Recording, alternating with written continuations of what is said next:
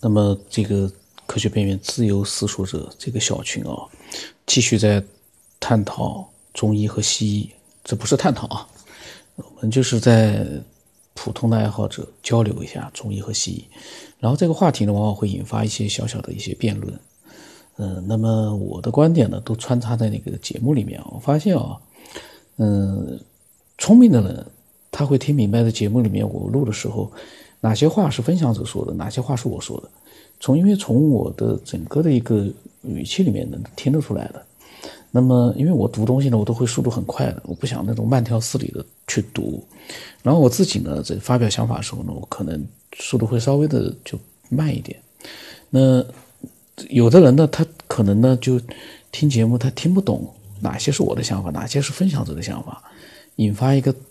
混乱，这个呢就没办法了。这个东西，听我们的这个节目的听众啊，一般来说都是很聪明的，能把科学边缘啊，说实话，能从头到尾听完的，那都不是一般的人啊。因为一般的人没那个耐心，另外一般的人根本没办法听得进去，他听不懂，也没那么理智。理性的人，把他全听完。当然了。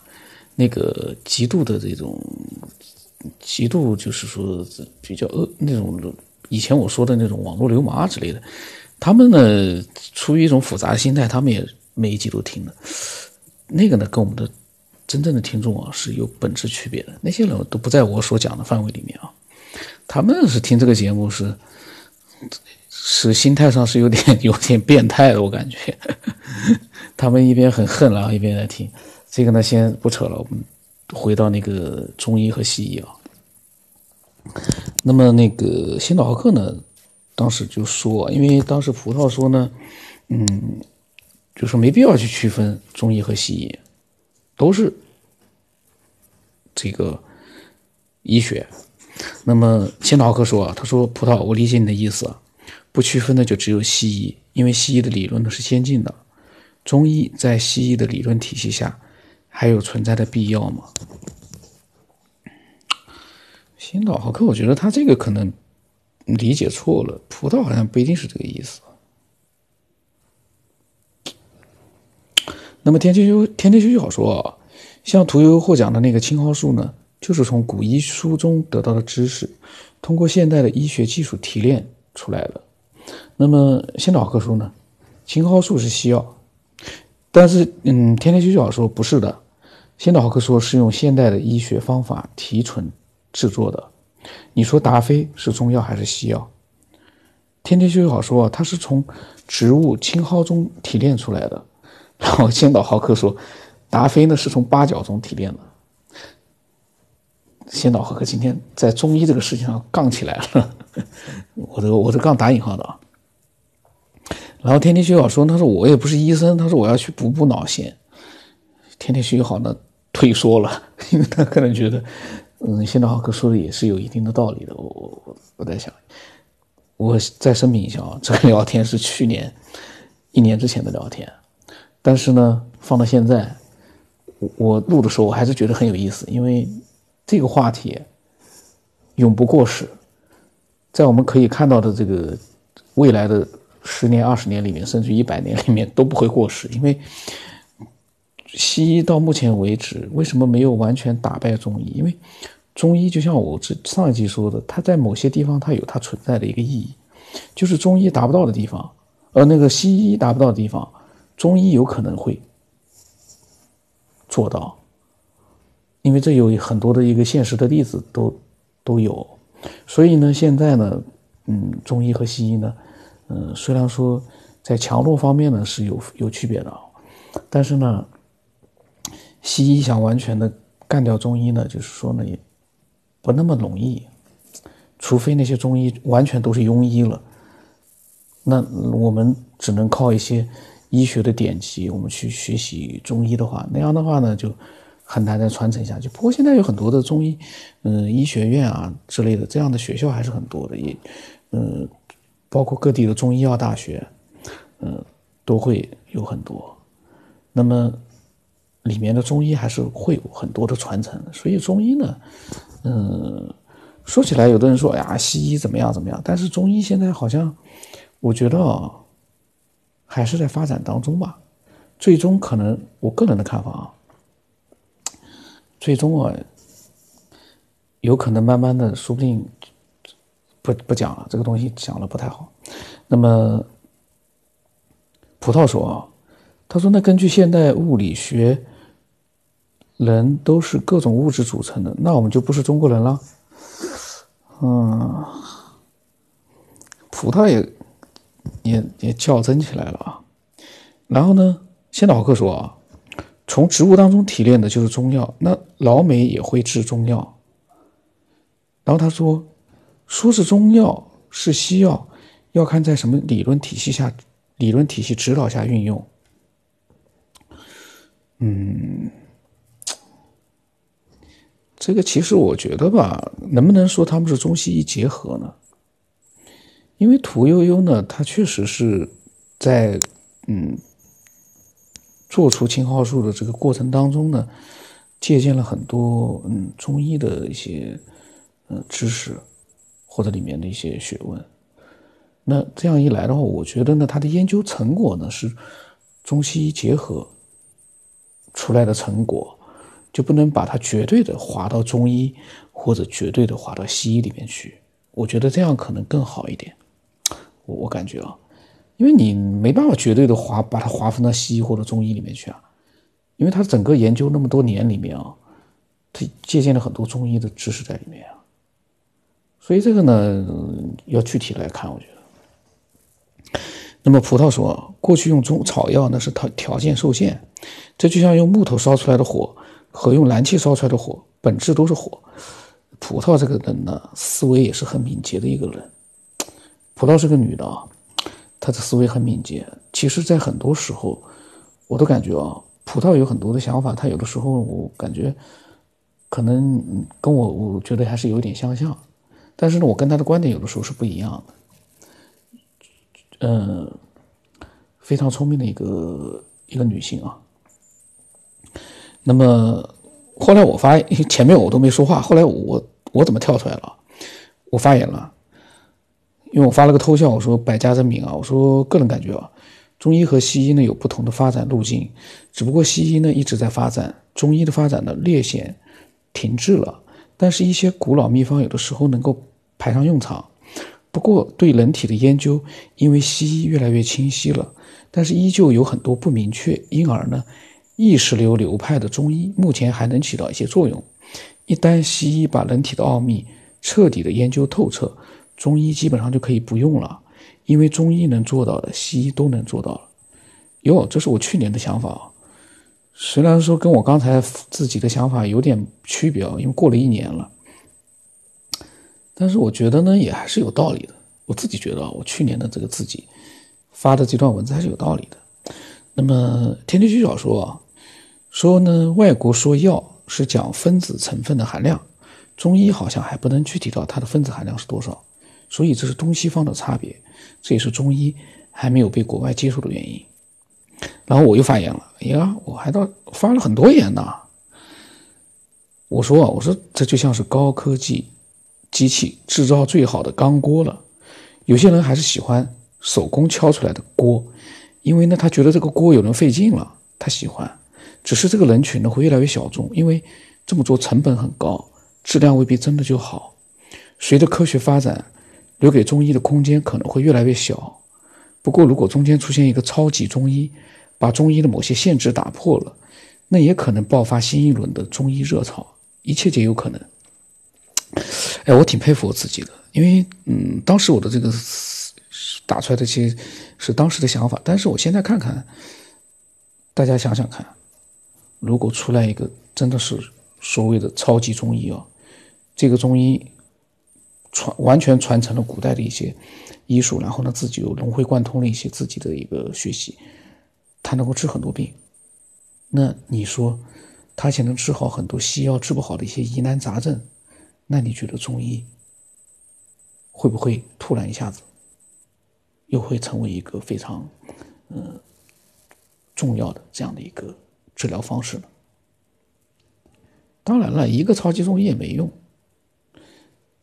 没用，人太少也没用。那么，天天休息好说中医不会消失，天天休息好是中医的绝对支持者，而我呢是就是说，嗯，我也觉得中医呢非常的好，我也觉得西医呢就是，嗯，未来呢可能会发展的可能会越来越越厉害，因为毕竟他在研究人体内部的一些奥秘，他能把它内部的奥秘研究清楚了，你说，那我们还能比吗？因为中医毕竟有的时候蛮虚的呀。中医，大家不管能不能承认啊，你说没有那些西方的西医的仪器的话，对人体你能搞得很特别清楚吗？每个人都感觉不一样的，特别高明的医生他会知道的清楚一点。那很多的那种不开窍的那种中医，或者一些医术很差的中医，他能搞清楚什么呀？忽悠一些普通人可以，但是说实话，大家动脑子想想，就会发发现啊，中医呢有它的一个局限性，但是呢，中医呢，嗯，有它的一个暂时来说有它的一个不可替代性，未来也应该不可替代，因为中医也在发展。嗯，那么葡萄说的对的，中医不会消失，中医养生还是挺好的，毕竟没有水养生还弄一堆仪器设备的，这就像西餐总是说盐多少克，糖多少克，中餐呢只会说盐少许。醋一勺，但是 这个葡萄说的很形象啊。我今天嗓子哑了，我刚才录出去嗓子哑了，但是，我想把这段录完。那么他说呢，中餐没有那么具体多少克，但是呢，中餐更好吃。这个呢是这样，这更好吃的也也要看人群，因为你说你像我儿子，他喜欢吃麦当劳。中餐他也喜欢，但是麦当劳他也蛮喜欢的。这个东西也不能绝对说什么好吃。那个麦当劳多简单呀，三下两下就把它给包弄出来了。但是呢，他也经久不衰，有好多人就喜欢去吃。所以这个呢也看人群的，看人的口味，看人的口味。然后葡萄说，中餐更好吃，而且不用为了做饭还备个秤。这个呢，西餐我想也不会备个秤的，他也是凭经验的。西餐也不见得说非要放个秤在边上，动不动要称一下几克几克，这个我觉得也 没必，也不可能。这个葡萄呢，这个我我觉得他这个例子啊举的还不是很合适，因为真正的谁也不会去这么做呀。也是凭感觉的，西餐也凭感觉的。那么，但是有一点，日本人的日料有可能会。比较标准一点，那么，我感觉录这个怎么感觉这么累啊？嗓子也疼，嗯，不疼，但是哑了。那么，先导豪克说，他说他认为中医的示威恰恰不是没有创新，而是没有很好的继承。中医的创新太多了，吸收的都先进东西也太多了。用西医检查代替了望闻问切，用现代工艺制作中药，效果怎么样？他说不用我说。事实有目共睹，对比古代的大医家的医案看一看，不令我们汗颜吗？那么这时候我又发言了，我呢对中医西医我都不懂，但是呢我我怎么会也掺和进去了啊？我说我说这个呢应该是中西医结合，不过呢实际上呢两者之间的结合其实是有一些矛盾的，因为两者的发展理念应该也不是一样的。我说呢我不懂啊，纯属瞎说。不过我儿子呢。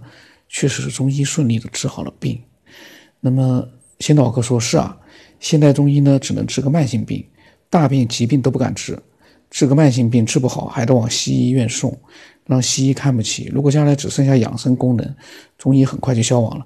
这个先导哥呢这句话呢有点极端了一点，咱们就不说别的，咱们就说现在这个新冠病毒，现在中药可起了大作用了。中药起了大作用了，没有那个金银潭的医院的那个中药治疗的话，说实话，死亡率会更高。这就我上期讲了，西医在没有对一个具体的一个新的病有有非常有效的药物出来之前，中药可能会管用。所以呢，先导科呢稍微有点点，呃，极端了一点，包括说只能治慢性病，这个呢。现在的这个新冠病毒绝对不是慢性病，但是中药起到作用所以呢，我们也也也不能太极端。那我呢，当时说啊，我说中医的传承应该是造成现状的最大原因吧，传承。那天气预报说呢，他说说的远一点、大一点啊，他说这和社会的风气有关。这个时候呢，葡萄说了，对，传承就像复印，他可能觉得我说的传承啊，造成现状的最大原因，他觉得认同。他说传承就像复印，一次比一次更不清晰，中间呢因为不清晰再猜着点，再涂涂改改越来越模糊。创新是发现有错误、不明白的地方直接改电脑文稿，每个字都是清晰的，没有含糊的地方。这反过来也说明了，就是中医的那些典籍呢，现在我们的理解跟过去它真正要表达的意思，是不是也会有一点嗯不一样？然后呢，过去的中药，比如说治一个病，多少多少中药，其实葡萄他说的，刚才前面我想起来他说的中餐，还有就是那个例子，我就觉得中药倒是也是。精确到克了。你像我儿子那个治哮喘的那副药方，很多的那个药材，然后呢，每一个几克，每一个几克，清清楚楚，也是蛮精确的了。那么，嗯，这个中医和西医的辩论，大家就结束了。然后下一次聊天啊。就到了十天之后了，好吧？这个群为什么我我觉得这样的群是最好的？你有的聊就聊，没得聊别一天到晚的发那些乱七八糟的东西。现在的那个新群啊，一直会有人跳出来说：“哎呀，这两天安静的来，没有人聊天了，没有以前热闹了。”其实我在最早建群的时候，我的群规里面就讲，这些群都不是为了聊天而建立的。只是为了大家有想法的时候发发。我们要看的是他有想法的时候发出来那些比较精粹的内容，而不是整天看的很热闹，聊天聊得很开心，聊完了大家大脑里面一团浆糊，一团浆糊，全是几个字几个字的短句子，都没有办法连贯看的。聊得非常急，没有认真的一个冷静的一个思索，就想着去辩论、去辩驳，到最后聊天内容，当然我录的话呢，我尽量会把它的内容，嗯，把比较就是嗯说明一些事情的一些内容会把它录出来的，也会尽量的把它录的清晰易懂一点，在这个录的过程当中呢。这些聊天可能会又焕发了一些新的东西在里面，因为我会，嗯，也会讲一些我自己的想法。不过呢，讲自己想法，我现在发现很累，因为要思索，我感觉真的是蛮疲劳的。那么，关于中医的聊天啊，自由思索这个群里面就就暂时告一段落，以后我不知道有没有了。那么，其实呢。嗯，我的想法就是，交流归交流，但是呢，每一个人所说的都不一定是准确的，有可能对方你觉得很不靠谱的，他是正确的，所以我们不能，嗯，在聊天交流的过程当中呢，情绪上面受到影响，情绪能保持平静的话，那个聊天你会发挥的很好，而且。也会更容易让人家接受你所发表的一些观点。就说他可能不认同你，但是呢，他反过来他也不会心里面很不舒服。如果我们很嗯激动的去做一个带情绪的这样的一个交流的话，互相之间说句实话，热血沸腾的到最后，其实也不知道自己说了些什么呀。所以呢。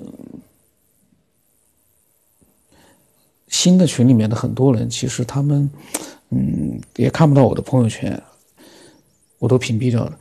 嗯，我呢有时候就在想，他们根本不知道，我其实是不喜欢建群的。我节目里面讲了很多次了，我建群的到最后为什么建群？我说看见有很多人老是，呃，为了加群跑过来，我都看到都挺烦的。然后呢，好像很多人他没有群去交流，他就没有自己的想法，他没有一个不像之前啊很多的分享者，他们会有一个完整的自己想法表达出来很多。那么也有很多的听众呢，这不是他们听众的问题啊，就是他其实呢，嗯，主要是因为喜欢有兴趣，那么他想呢，跟更多的一些嗯有同样兴趣的人去做一个热烈的交流，这也正常。也挺好，毕竟现在他们都可以，嗯，基本都可以，就是说用文字、纯文字来发表。里面就是经常会发一些什么，有的时候会发图片，有时候会发那个表情的，我都踢掉了，我都不会去再去警告谁了。我就是直接我看他，哎，连续几次都这样的话，我就踢掉了，因为人是这样的。我没有权利要求他去遵守规定，但是既然你承诺了，呃，能够遵守这个规定，加入到这个群，但是你做不到，我可以把你踢出去。然后以后呢，我如果说再建一个绝对自由的群，那么有兴趣的话呢，我再把他拉进来。所以，其实我现在不想去提醒任何一个人。不管是，呃，一年群还是二年群，我都不想提醒了。就是说，因为已经反复的讲了很多次了。这如果以前我在学校的话，有学生这样子，我早就骂了。当然，我态度很好，就跟学生讲道理。我肯定会讲道理，讲的他们都受不了了。但是你说群里面，他们都是听众，我不可能一直就是说。好像对小学生一样的去提醒这个这么简单的群规，还得翻来覆去提醒，没有任何意义。所以呢，我就这样，该说的都说了。我说以后不再提醒了。那么你要是珍惜自己来到这个群里面的这样的一个机会，你就按照群规，很简单的群规发文字就行了，不要去发那些什么图片，没有什么图片是必须要发的，在聊天当中。事实证明，现在不发图片聊的都是很正常，没有什么说就这个图片不发，这个链接不发，这个视频不发，我我就没办法说明白自己的想法，不可能。如果这样子的话，这个录音节目就没有必要存在，因为那很多视频已经很精彩了，干嘛还听录音呢？就是因为录音有他自己的一个表达的一个方式，群也一样。所以那些被我。踢出群的人啊，默默的被我踢出群的，因为我踢出去了就踢出去了，我也不会去说，也不会去提醒。有的人可能心里面蛮火的，嗯，但是呢，他们如果听到这一期的话，我希望他明白一件事情：既然到了群里之前，你都已经承诺要遵守群规了，那你就应该遵守了。所以不能对我有任何的这个情绪上的一个不满，因为。我自己都没有违反群规，我是一个可以发语音，就说发图片、发链接，我都可以，我都，呃，我觉得有的时候也也有用，但是我在群里面都是用文字准确的去发表自己的想法，我自己都能做到，绝对不违反群规，而且很轻松。我都没觉得说要不发语音的话打字是不是很累，从来没有感觉。对于一个习惯发语音的人来说，其实是不容易的。但是就这么做到了，因为为什么？规定有规定了，你就必须在这个规定下面去自由的去发挥，而不是说哎呀那个规定好像束缚了我。其实束缚什么呀？我觉得嗯。在群里面，其实追求的就是一个很平静的那样的一个分享自己的想法，有没有人认同我都不管。然后呢，如果有人发表的想法，我觉得有不认同的，我也会把我的想法分享出来。然后呢，最后来一句：这只是我个人的想法，我的胡思乱想，我不懂科学。你这么一讲的话，那人家也不会觉得情绪上。被刺激到。这样的话呢，就自己发的，人家看着很舒服；人家发的，如果说也这样子，就说比较理性的话呢，你也会看得很舒服。整个群就很安静、很舒服，而不是那种热血沸腾、激烈的交流。中间嘛，还会出现一些，呃，互相之间稍微还会有一点那种摩擦。就不会有了。这样的群是我，我觉得建了的话，我就不后悔了。否则的话，我本来根本不想建群。我我建群有什么意义呢？因为分享者都会自自己私聊跟我去发表他们的想法，然后呢把他们录出来。建群了之后乱七八糟的。当然了，建群也有它的这样的一个好的地方，就是呃多了一个交流的一个方式。他们发给我，单独发给我呢，确实有一点，我从来不回的话呢，确实让人也也也也也觉得，这个也确实不是很好，啊，扯了很多，就这样吧，嗓子哑了，就这样。